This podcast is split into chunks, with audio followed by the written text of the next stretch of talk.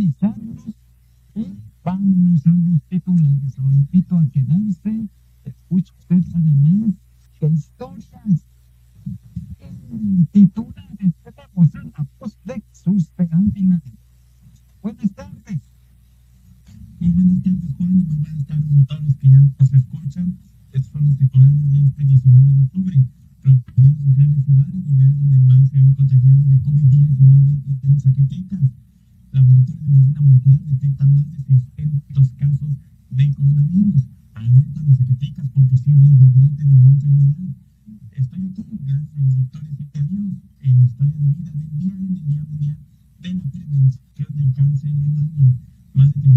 han desertado de los estudios derivados de la pandemia. Entrevista hoy con el alcalde de Zacatecas, Ulises Mejía Aro. Se cancela Feria Estatal de Guadalupe 2020. Fresnillo sí cerrará sus panteones. A pesar de triunfo en Coahuila Hidalgo, PRI Zacatecas ve complejo proceso electoral 2021. Y hoy nuestra colaboración con Eduardo Campech nos hablará de las distintas ideas sobre la luna. Estos son los titulares de este lunes. Quédese con nosotros. Gracias, gracias Jesús. Ahí está la invitación de Jesús de Ávila, pero debo también hacer una precisión porque la Feria de Guadalupe no es una feria estatal, es una feria municipal. Solamente se da en esa demarcación municipal en Guadalupe. Ojalá y fuera en todo el estado, ¿verdad? Pero eh, claro que todos o la gran mayoría, mejor dicho, tenemos el espíritu guadalupano pero la feria de Guadalupe solamente en el municipio de Guadalupe. Vámonos a la información porque el contagio de COVID-19 en Zacatecas tiene muy preocupados a todos los zacatecanos, nos tiene preocupados a todos. Y es que tiene un crecimiento y un desarrollo esta pandemia del COVID-19 muy sostenido a la alza, no disminuye en lo absoluto. Hemos tenido repuntes muy fuertes en algunos días, pero no vemos un comportamiento a la baja desde hace ya varias semanas y esto preocupa mucho. Este día, como los todos los lunes hasta este momento, el gobernador del estado, Alejandro Tello Cristerna, acompañado por el secretario de Salud del Gobierno Estatal, Gilberto Breña Cantú, dictan una conferencia para dar a conocer los pormenores, el comportamiento y desarrollo de esta pandemia en terreno zacatecano. Y dieron a conocer un dato y es que dicen que el mayor número de contagios se genera en reuniones, reuniones sociales, reuniones familiares también, por supuesto, y en bares. Así que hay que tener mucho cuidado. Estos y otros detalles los tiene Jesús de Ávila. Jesús, adelante, buenas tardes.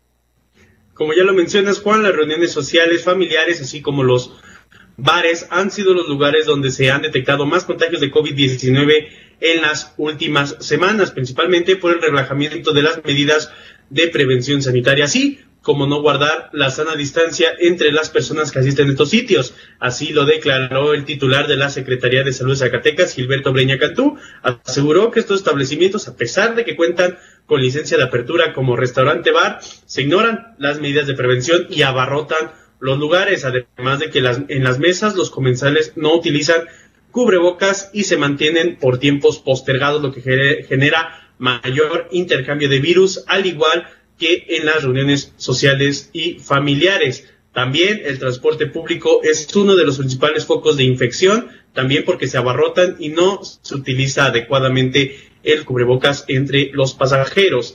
Nada más para dar un dato, la semana del, 18, del 12 al 18 de octubre fue la semana con mayor contagio en la historia pandémica del Estado, con 990 casos en total. Escuchemos lo que dijo Gilberto Breña Cantú.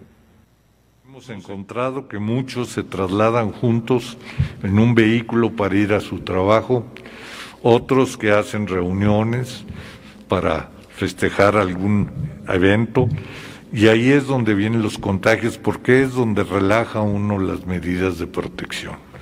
Otro sitio donde hemos encontrado también es el transporte público, donde se ha bajado la guardia, ha aumentado el número de gente que sube a los camiones, gente que no usa el cubrebocas o al tomar un taxi, y tendremos que ver cómo en estos lugares buscamos que haya un mayor control. Igual si vamos un fin de semana o cualquier día en la noche por el bulevar y vemos los santos que se encuentran ahí, están abarrotados de gente, no se guarda la proporción que quedamos que iba a haber y sobre todo no siguen las medidas de sana distancia. Cuando estamos en una mesa y nos quitamos el cubrebocas para tomar alimentos o para tomar una bebida, la dispersión de gérmenes que tenemos hacia la gente que está enfrente es muy grande y la expulsión de gotitas es muy grande y tenemos mayor número de casos. Sí se ha visto que es a nivel de reuniones sociales y reuniones familiares, y cuando vemos las personas que se eh, hace la prueba, encontramos familias completas con los dos mismos apellidos y de diferentes edades. Entonces, de alguna manera debemos de entender que esta pandemia no hay tratamiento, la vacuna no va a salir pronto, aunque salga y ya la prueben, tiene que haber un sistema de distribución, tiene que haber una forma de llevarla a toda la gente. Y para poder vacunar el número de personas necesario está muy difícil. Así van los casos hasta el momento del COVID-19. Sí se espera, pues bueno, como ya vimos, casi mil casos en una semana. Y para más información acerca del COVID-19, mi compañera Landy Valle tiene información. Gracias Jesús y bueno, darles a conocer que Margarita de la Luz Martínez Fierro, quien es directora del Laboratorio de Medicina Molecular, informó que hasta el momento se han detectado 629 casos positivos por COVID-19 de las 2.500 pruebas que se han llevado a cabo por el laboratorio de la Universidad Autónoma de Zacatecas. En estos casos positivos explicó que el 89 del 89 al 90% fueron nuevos casos, es decir, que se detectaron dentro del laboratorio de medicina molecular y aproximadamente el 11% son casos de seguimiento. Detalló que del total de pruebas realizadas, un 16% se concentra en trabajadores de salud, desde médicos, enfermeras, químicas, entre otros. Por otro lado, la directora explicó que el laboratorio de medicina molecular obtuvo un apoyo de la Organización de Energía Atómica. Este consiste en proveer de insumos reactivos, materiales, equipamiento y entrenamiento internacional que tiene que ver con el proceso de toma de muestras. Escuchemos un poco de lo que dijo ante medios de comunicación. La organización pues se encuentra en Austria, en Viena, y es por esta vía que se otorga el apoyo. ¿En qué consiste el apoyo? Pues en proveer insumos, reactivos, materiales, equipamiento, entrenamiento internacional, capacitación de todo el proceso que tiene que ver con toma de muestra, equipo de protección, extracción, detección e interpretación de datos. Esto es porque esta organización lo que quiere es contar con laboratorios nacionales en los países para poder tener una respuesta rápida ante situaciones de contingencia, no solamente ahorita COVID, ahorita nos estamos enfocando en COVID, pero realmente es para que existan esas instalaciones que se requieren para poder este, generar rápido la información que se requiere, que se, que se necesita, perdón. Entonces, estos son parte de los insumos, todo lo que nos, donaron es un equivalente de materiales y reactivos para 2.000 pruebas. Esas 2.000 pruebas las estaríamos nosotros realizando sin costo para, para la persona que la requiera. Y pues este, es muy importante, ya que pues todos estos insumos reactivos, por la cuestión de la emergencia, pues es difícil adquirirlos de una manera rápida porque son escasos a nivel mundial. Nos van a Asimismo, les proporcionarán de tres métodos de detección que van a permitir la especificidad del diagnóstico y con ello disminuir los falsos negativos que podrían surgir de una prueba. Aunado a ello, se dotará de equipo para duplicar la capacidad además de que esto les va a permitir establecer un laboratorio con nivel de bioseguridad nivel 3 que permita una unidad de investigación y respuesta a patógenos emergentes y reemergentes donde se pueda responder de manera eficiente. Así la información dentro de la Universidad Autónoma de Zacatecas. Juan, regreso contigo.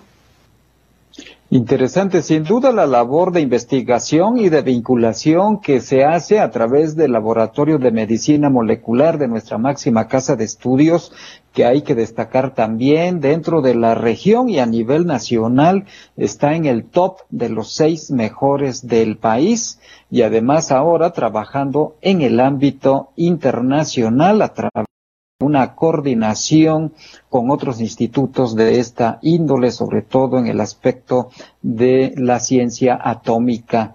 Y, caramba, son de los trabajos y de sobre todo el desarrollo de investigación que hay en nuestra máxima casa de estudios que es de primer nivel y de lo cual hay que sentirnos también pues orgullosos y confiados en que los científicos universitarios están haciendo su trabajo y lo hacen bien. Gracias, Landy. Vamos a otro tema porque esto del el COVID-19 en Zacatecas, lo decía al inicio de este informativo, no cede, no baja y también está ya en el radar de el tema sanitario en el país y este fin de semana hubo ahí una observación importante en la evaluación que se hace sobre los estados de la República y el desarrollo del COVID-19. Araceli Martínez tiene algunos detalles sobre esta información. Ara, buenas tardes. Hola amigos de Pórtico MX, muy buenas tardes Juan, para comentarles esta, esta información importante que dieron a conocer durante el domingo. La Secretaría de Salud alertó a Zacatecas y a otros siete estados por el ascenso de casos de COVID-19, lo que podría significar un rebrote y por lo tanto se deben tomar precauciones mayores. Durante la conferencia vespertina de la, de, la dependencia de salud, el director del Centro Nacional de Programas Preventivos y Control de Enfermedades, Rui López Ridaura, dio a conocer que después de que Zacatecas tuvo su pico máximo en la pandemia a finales de julio e inicios de agosto, en la semana 32, eh, en esta semana se registra otro ascenso significativo y esto fue lo que sucedió durante la conferencia.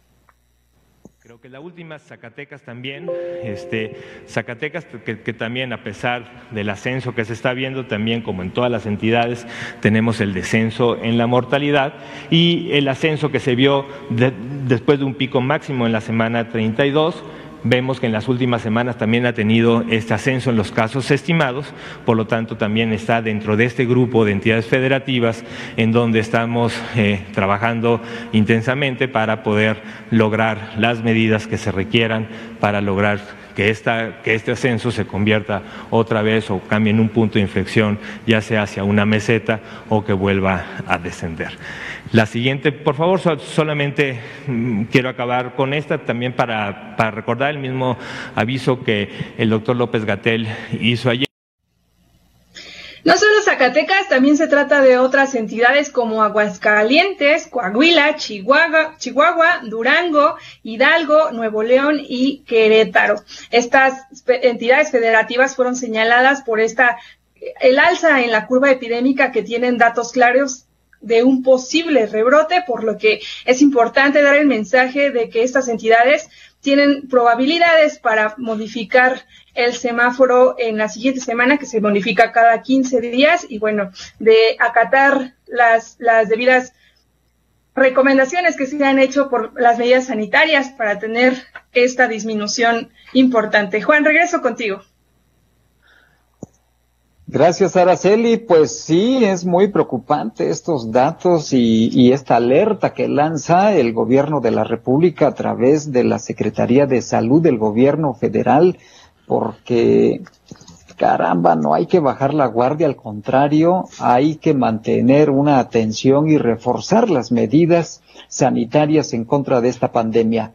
Gracias. Ahora voy a otro tema porque tiene que ver también hoy, hoy conmemoramos un día muy especial, la lucha en contra del cáncer de mama a nivel mundial. Y es que este, este padecimiento que golpea especialmente a las mujeres, los hombres no estamos exentos de ello y hay datos también que nos ponen en alerta, sobre todo por la cantidad de fallecimientos que se generan. Landy Valle tiene una historia que nos refleja la dimensión de esta problemática. Landy, buenas tardes.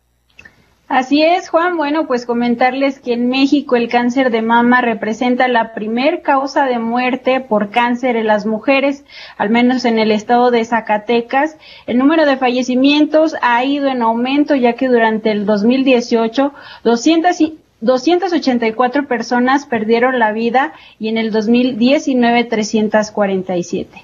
Y precisamente hoy, en el Día Internacional de la Lucha contra el Cáncer de Mama, les traigo una historia de vida de una guerrera que ha pasado por este padecimiento. Escuchemos.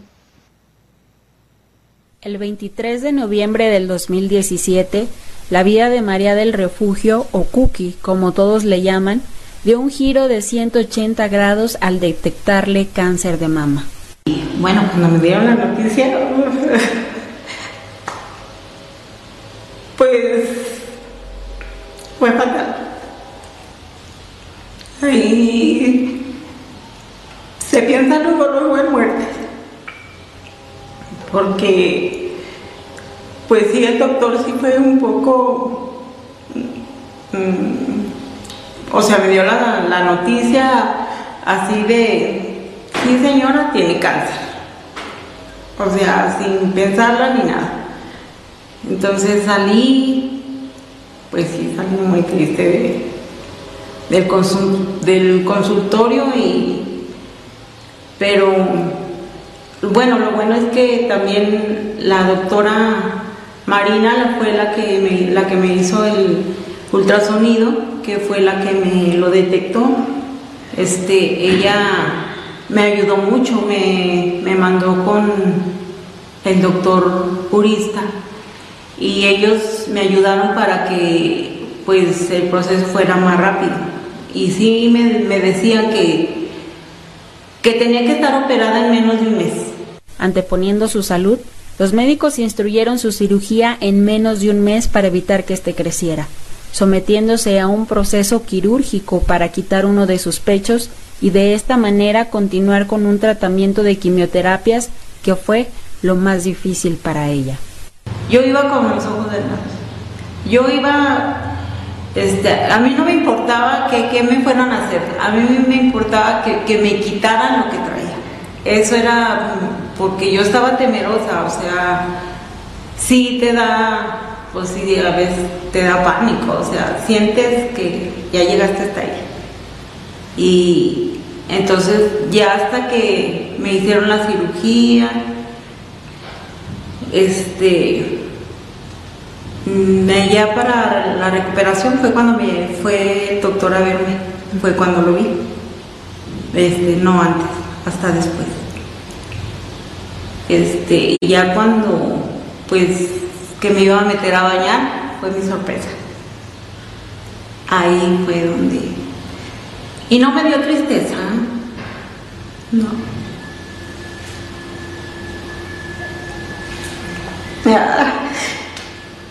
Usted explain. Yo me sentí mal, pero con un familiar. La primera que me ayudó a bañarme.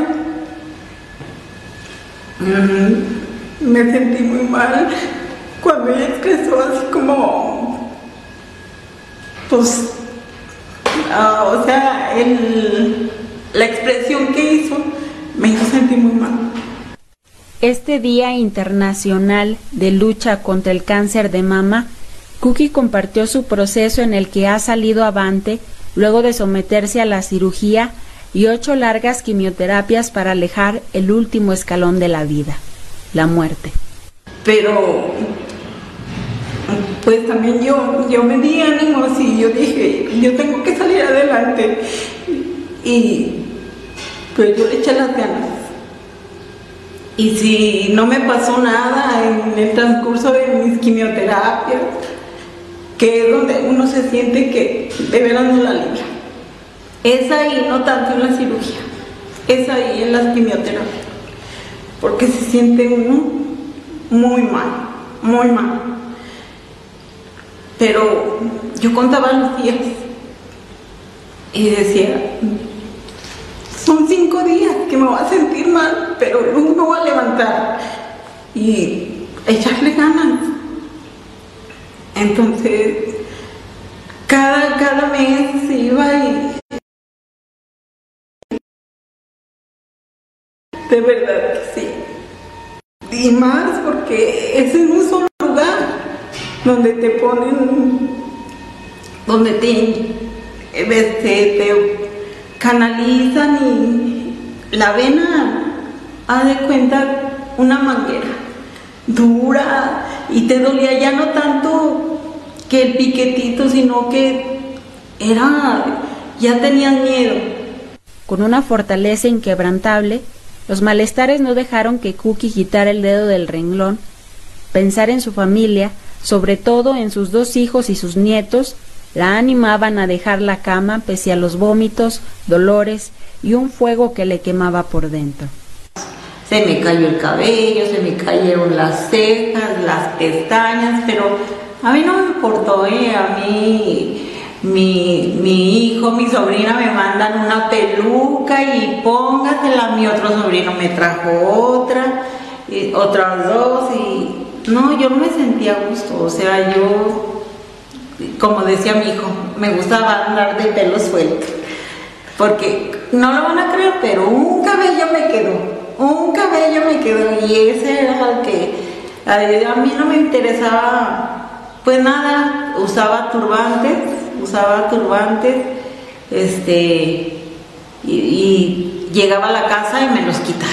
Adiós turbante, adiós todo. Yo de pelo suelto siempre. Durante su tratamiento, Demostró su fortaleza, esto con el apoyo de su familia, el cual comentó es fundamental para tener una motivación y terminar el proceso que inició desde el 2017. Creo yo que si estamos aquí es gracias a los doctores y gracias a Dios. Gracias a Dios que por algo estamos aquí, por algo estamos aquí. Si Dios nos ocupara, pues no aguantaríamos ni siquiera la cirugía porque pues también de momento así que, te ves y, y, pues ya nada, pero yo no me siento menos de nadie. Yo me siento bien, yo me siento completa y a mí no me importa que lo que me hayan quitado, a mí no me interesa. Yo estoy bien y me siento bien. Todavía no termina mi, mi, mi, mi Mm, ¿cómo te puedo decir? Tratamiento. Mi tratamiento todavía no termina. Todavía me faltan, llevo apenas tres años. Me faltan dos. Dos años. Y ahí ya sé si. Ahí está la historia de Cookie. Hoy en el Día Internacional de la Lucha contra el Cáncer, este ejemplo de guerrera que pues aún sigue, aún continúa su lucha por este padecimiento, sin embargo hasta el momento ya la lleva de gane, ya nada más faltan dos años de su tratamiento y esperemos que se termine, que concluya de, de buena manera. Así será sin duda, Landy, y de verdad que un reconocimiento a esta persona, a su familia que la ha apoyado de manera eh, incondicional y le ha dado una gran, gran fortaleza y también su sentido espiritual le ha dado esa fortaleza a esta persona. Qué, qué buena historia, Landy. Gracias. Voy a otro tema, porque la pandemia también tiene efectos colaterales en los jóvenes, en los adolescentes, y es que esta pandemia del COVID-19 ha generado la deserción de aproximadamente 3.000 estudiantes en el estado de Zacatecas en el sistema educativo público estatal. Jesús de Ávila tiene los detalles de esta información. Así es, Juan. La Secretaría de Educación de Zacatecas contabiliza hasta la fecha la deserción de 3.326 alumnos de los centros escolares en todos los niveles académicos, desde niños de primaria hasta alumnos de grados universitarios, lo que representa el 0.07% de los estudiantes totales en el Estado. Así lo declaró Lourdes de la Rosa Vázquez, titular de la Secretaría de Educación, durante la glosa por el cuarto informe del gobernador Alejandro Tello ahí en la 63 legislatura del Congreso local. Escuchemos lo que dijo Lourdes de la Rosa. 0.7% se tomó del primer periodo de captura de información académica que concluyó el mes pasado. Efectivamente, las cifras que da nuestro señor gobernador en aquel entonces eran las que se tenían, porque apenas el mes pasado se concretó con este primer periodo. Por ello, es una actualización a esos datos que dio nuestro señor gobernador. Este 0.7% nos da un total de 3.326 alumnos, que son a los que efectivamente no hemos podido localizar, pero justo se hizo un trabajo eh, con toda la estructura educativa donde se hizo la sugerencia de las visitas domiciliarias o el caso en particular que yo expresaba en mi participación, de que en media superior y superior conforman un comité el director, un docente, un padre de familia de las comunidades, un alumno de la escuela, para que eh, en coordinación puedan buscar a las alumnas y alumnos con los que no hemos tenido ningún contacto. Esto nos ha ayudado para que efectivamente varias de esas alumnas y varios de esos alumnos ya puedan estarse integrando. Estaremos atentos, pues es algo que nos compete, pero aparte nos preocupa. Queremos a nuestras alumnas y a nuestros alumnos estudiando. Agregó que en la cuestión de clases a distancia se trabaja por medio de distintas plataformas digitales, principalmente WhatsApp, Facebook y YouTube, así como la entrega de cuadernillos por medio de las visitas domiciliares que realizan los maestros a sus alumnos, sobre todo en educación básica, Juan. Pues sí, hay que seguir haciendo este esfuerzo de la educación a distancia, algo que es extraordinario y que nos mantiene en estas condiciones sobre el proceso de información y de comunicación, en este caso de educación entre los jóvenes y de los niños, adolescentes, una situación que no esperábamos, pero eh, se está haciendo un gran esfuerzo. A pesar de ello, pues ahí están estos números que son preocupantes, por supuesto.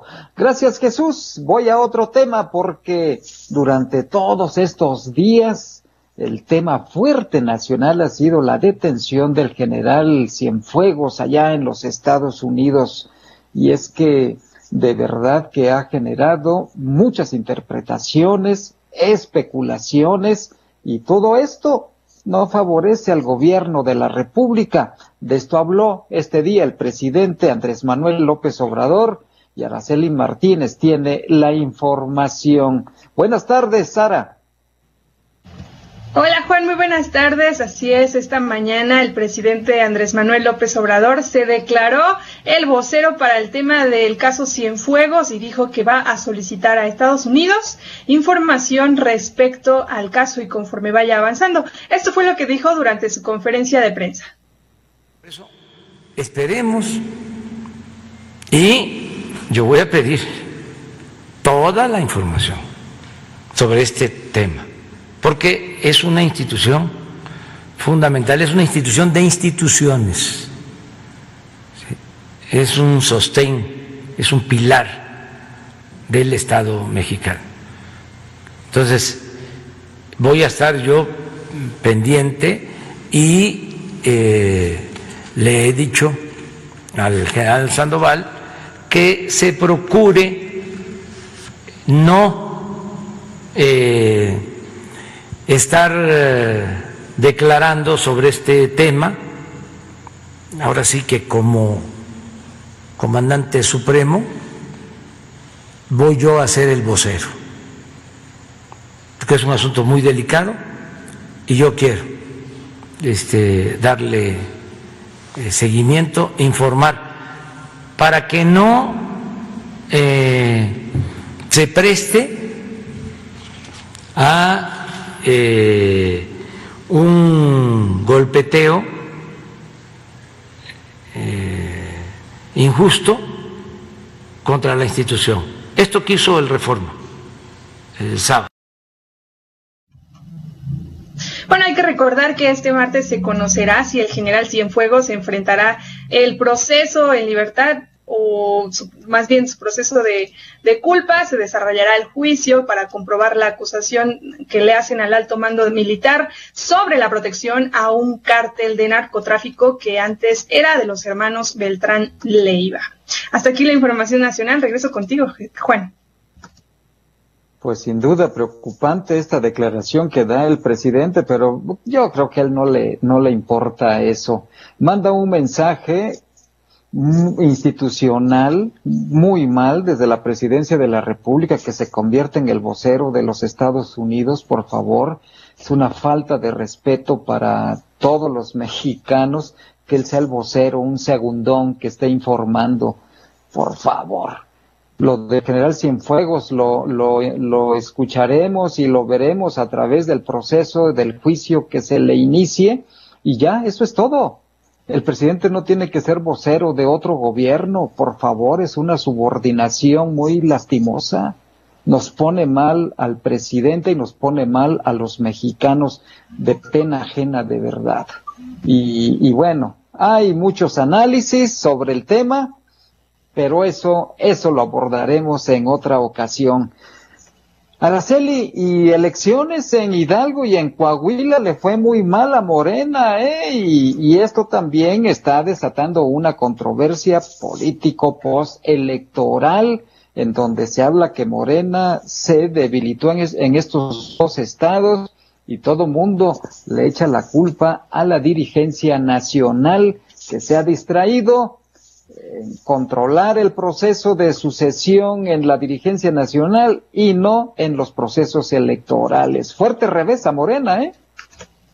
Así es, bueno, el, presidente del CEN del PRI, Alejandro Moreno, ha señalado que en Coahuila, donde se eligieron diputados locales, y en Hidalgo, donde se renovaron los 84 ayuntamientos, pues dieron su confianza al PRI, ya festejaron ahí este, que son los ganadores, y bueno, Morena también hizo ahí una acción para denunciar trampa en alguna de las elecciones, pero bien lo dices tú, este proceso que los tiene atorados con la dirigencia nacional entre los dimes y diretes de Mario Delgado y Porfirio Muñoz Ledo, pues todavía no queda claro y puede ser, puede ser una debilidad que los haya, que les haya dado vuelta el PRI en estos estados. Oye, Muñoz Ledo aprovechó para tuitear que este revés demuestra que se necesita un partido sólido y organizado. Pero nada más no se organizan, es lo malo. No, no, se, ponen de acuerdo. Bueno, pues aquí también hubo reacciones en el PRI local, ¿verdad? Jesús de Ávila. Gracias, Araceli. Hasta luego. Hasta luego. Así es, Juan, pues, pues hubo, hubo reacciones en el PRI de Zacatecas en donde el el dirigente estatal, Gustavo Uribe Góngora, señaló que pues ganó esa unidad y la confianza que le tiene, que le, que tiene otra vez de la ciudadanía a este partido. Sin embargo, aseguró que se vienen las elecciones del 2021 complejas y difíciles, pues por este revés en el que en Hidalgo se ganaron 32 ayuntamientos por parte del PRI y todo y al parecer los 16 distritos de Coahuila fueron también para el revolucionario institucional, pues aseguró que vienen las cartas fuertes del presidente porque va a querer retener los escaños federales en el Congreso de la Unión. Esto fue lo que dijo Gustavo Uribe Góngora esta mañana. Eh, seguramente habrá de ser una situación diferente, situación diferente porque aquí nada más eran estos dos municipios donde, digo, estos dos estados donde en unos fueron los diputados locales, en otros fueron los municipios, y en la que viene, viene la gubernatura y vienen los distritos federales, donde el presidente de la República habrá de meter toda la mano, toda la carne al asador, seguramente, porque a él le interesa más que nada los distritos federales, tener el control, tener mayoría absoluta en el Congreso de la Unión. Eso nos hace a nosotros pensar que sin lugar a duda habrá de estar un escenario un poquito más complejo, un poquito más difícil. Sin embargo, pues seguramente habremos de estarnos preparando para todo ello. También aseguró que durante esta semana se tendrá una reunión con el Comité Nacional del PRI, con Alejandro Moreno, para saber cómo irá el estado de Zacatecas en las elecciones del 2021 aquí en el estado, si van en coalición con Acción Nacional y Revolución Democrática o van solos para los comicios del siguiente año. Gracias Jesús. Ciertamente será el próximo miércoles cuando este dirigente nacional se reúna también con los aspirantes al gobierno del Estado para el proceso interno del PRI aquí en Zacatecas. Voy a otro tema porque pues ya el, el, cierre de año está próximo y algunos alcaldes están visualizando cómo van a cerrar este 2020. Entrevistamos al presidente municipal de Zacatecas, Ulises Mejía Aro, sobre este tema y esto fue lo que nos dijo sobre el cierre del año de la capital zacatecana. Vamos a em, cerrar con más de 40 obras donde estaríamos pues mejorando los servicios públicos que han estado solicitando en las audiencias públicas, estas audiencias que eh, la vez pasada, el martes pasado, llegamos a la número 75, donde ahí recibimos ese el filtro, Juan, para obtener la información más precisa de las necesidades más sentidas de la propia población. Entonces vienen obras de ampliaciones eléctricas, ampliaciones de drenaje, eh, alcantarillado, eh, pavimentaciones, eh, el mejoramiento de espacios públicos, domos escolares, el tema de, de sustitución en tres comunidades del 100% de las lámparas que pasan de vapor de sodio ahora a la nueva iluminación LED, esta nueva tecnología que permite ahorros, pues también aumenta la propia eh, iluminación que genera pues, más seguridad paulatinamente. Entonces vamos a cerrar con mucho, con mucho trabajo. Los equipos están a marchas forzadas para que puedan también realizar los proyectos para el siguiente año, que inicia prácticamente ya en un par de meses, poder autorizarlos en diciembre. Todos los proyectos que queremos ejecutar en el siguiente año, autorizarlos en diciembre para que en el primer trimestre también de 2021 se tenga esa continuidad de los trabajos de obra pública, ir adelantando pues todas las necesidades de la propia ciudadanía pues atendiendo con esta con esta obra. Creo que siempre hay complejidades en cada uno de los ayuntamientos, ninguno es exento, inclusive el propio estado y la federación, y esto genera también una parálisis financiera que si no se atiende te puede desembocar en una crisis de seguridad. Entonces nosotros Vamos a cerrar este trimestre bien, con buenas finanzas a pesar de la pandemia, obviamente no con sobrantes, pues al contrario, con más austeridad, eh, enfocándonos en lo sustantivo, que son los servicios básicos, no en lo faraónico, que nunca ha sido la prioridad de este ayuntamiento. Vamos a estar generando pues eh, todas nuestras prestaciones hacia los colaboradores las tienen aseguradas, el 100% de ellas, no habrá problemas con el aguinaldo, no habrá problemas con sus nóminas, también eh, no tenemos deuda con la Comisión Federal de Electricidad, no tenemos deuda con el Seguro Social, estamos cerrando el año, inclusive bajando la deuda que nos heredaron otras administraciones, y esto a raíz pues, de las finanzas sanas que han sido manejadas de manera honesta, primero, y segundo, eficiente.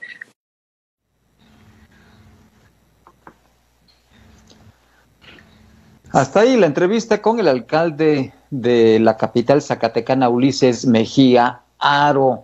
Hay otro tema también que tenemos pendiente, por supuesto, y que lo hemos abordado aquí en Informativo Pórtico, que es lo del ambulantaje. Mañana vamos a profundizar sobre este tema. Mientras tanto, voy, regreso, mejor dicho, con Jesús de Ávila, porque él tiene información sobre la cancelación de esta Feria Municipal de Guadalupe.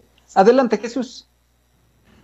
Como ya lo mencionas, Juan, se cancela la Feria de Guadalupe según un acuerdo de Cabildo por unanimidad en el que pues no, no hay condiciones sanitarias para llevarse a cabo esta festividad. Sin embargo, sí puntualizaron que sí habrá pues las festividades religiosas y que se priorizará que se transmitan de manera digital por las distintas plataformas. Entonces, no habrá feria de Guadalupe en diciembre. Y pues nada más para dar un dato, el año pasado se recibieron más de 80 mil visitantes en el, en el pueblo mágico y se destinaron más de 4 millones para esta feria, Juan. Pues sí, no habrá, no habrá feria en Guadalupe este 2020. Gracias, Jesús. Y voy ahora con Landy Valle porque ella tiene información de Fresnillo, Zacatecas. Adelante, Landy.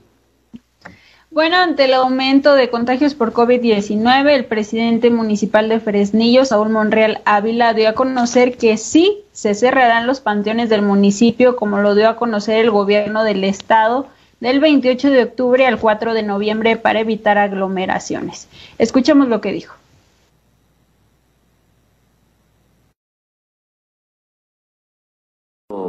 Quiero decirles que he tomado la decisión de sí cerrar los panteones. Quiero actuar con responsabilidad porque tan solo el fin de semana, lo decías tú, o sea, creció muchísimo, muchísimo los casos de eh, COVID. Y si permitimos eso, va a crecer más va a ser un descontrol en Fresnillo. A pesar de que Fresnillo es de los, de los tres municipios más grandes en el estado, Fresnillo es el que trae más control, pero eso no quiere decir que se descomponga de un momento a otro. Porque diario, fíjense, por semana se está registrando 400 300 casos por semana estado y ahorita se triplicaron. En conferencia de prensa, el mandatario municipal calificó la situación como grave al detectar más de 200 casos durante el fin de semana. Comentó que lo que se está viviendo es un rebrote que se complicará aún más por el tema de la influenza, por lo que mencionó se tienen que replantear las medidas. Juan, regreso contigo. Gracias, Landy. Pues ahí está Fresnillo con estas medidas de carácter sanitario. La situación es difícil también allá en Fresnillo. Es uno de los municipios de mayor incidencia del COVID-19. Voy ahora hasta Querétaro, Querétaro, porque ahí se encuentra ya también Fátima Ivette Gómez Vargas con más información. Fátima, buenas tardes. Hola, ¿qué tal? Muy buenas tardes. Nos saludamos desde Pórtico Querétaro. El día de hoy, pues, con la noticia de que Querétaro está peligrando volver al semáforo rojo, pues esto debido al alto número de contagios que se han venido presentando en los últimos días. El día de hoy eh, estuvimos presentes en, un, em, en la rueda de prensa del anuncio del foro intergremial que se va a llevar a cabo este año en noviembre, que se llama eh, Querétaro Territorio Inteligente. Y ahí estuvimos platicando con los presidentes de diferentes cámaras y colegios de profesionistas aquí en Querétaro y todos coinciden en que no se pueden parar las actividades. Incluso estuvimos platicando con el presidente de Canirac y dijo que los restaurantes no iban a cerrar, aun cuando, pues cuando hubiera estos riesgos, y lo que sí pedían es a la población en general que no haga fiestas clandestinas, eventos masivos y que sigan eh, respetando los protocolos de salud, puesto que si no se cumple, pues todos lo vamos a, ver afectados en, en, la economía, sobre todo si es que eh, se tienen que cerrar las actividades nuevamente. Pues sí, tienen toda la razón. Las personas, los ciudadanos también debemos de ser muy responsables y cuidadosos en el tema de salud y de la higiene personal, cuidarnos y cuidar a los demás. Fátima, gracias Fátima, nos escuchamos mañana. Claro que sí, nos escuchamos mañana. Hasta luego. Hasta luego, es Fátima Ivette Gómez Vargas desde Querétaro, Querétaro. Y lo invito a escuchar la colaboración del maestro Eduardo Campech aquí en Informativo Pórtico, por supuesto. Lunáticos. Cuenta Ethel Kraus que la osadía propia de la juventud le llevó a presentar sus poemas a nada menos que Alfonso Reyes. Cuando éste le preguntó por qué escribía, Ethel respondió que por inspiración. El maestro Reyes fue contundente. Eso no tiene gracia. Hasta los perros le ladran a la luna. Sirva esta anécdota para platicar del satélite natural de la Tierra. Jaime Sabines nos dice que se puede tomar a cucharadas o como cápsula cada dos horas. Celio González le pedía cantando que le rogara volver. O anunciaba la llegada del gato viudo, según recuerda Chava Flores. La luna siempre ha causado fascinación a los seres humanos. Por eso se le canta, se le dedican poemas y fue un destino deseado durante siglos. Por ejemplo, en 1589, el obispo Gracie Goodwin, en su libro The Man is the Moon, or A Discourse of Poyac Theater by Domingo González, decía que el trayecto podía realizarse en una nave arrastrada por 40 ánsares o gansos. Pero Goodwin no paró ahí. En la misma obra describía una civilización utópica que habitaba la luna. Si la aeronave con propulsión de aves le parece algo cómico, cien años después Cyrano de Bergerac describe un vehículo espacial accionado por juegos artificiales. Arthur C. Clarke en dicho aparato un antecedente del estatorreactor, cuyo primer uso aeronáutico se dio en la Unión Soviética en 1939. La Luna tampoco ha estado exenta de noticias falsas. En 1835, en el diario New York Times, aparecieron una serie de artículos que describían la flora y fauna lunares. Esta última con la facultad de poder comunicarse entre sí. En la década de los 30 en el siglo XX, un científico dio al traste con su reputación cuando sugirió que insectos eran responsables de los cambios observados en uno de los cráteres. Paradójicamente, cráteres lunáticos y marcianos llevan su apellido, Pickering, William Henry Pickering. Es común definir a una persona con cambios abruptos de ánimo como lunáticos. Desde la antigua Roma el término ya era utilizado en función de una correlación entre las fases lunares y el número de delitos. Este mismo razonamiento llevó a David Treniking al Parlamento inglés la petición de investigar a la Luna por el incremento de accidentes cuando estaba en su fase llena. Se despide de ustedes su lunático amigo Eduardo Campech Miranda y nos encontramos en la próxima entrega de Campechaneando Lecturas.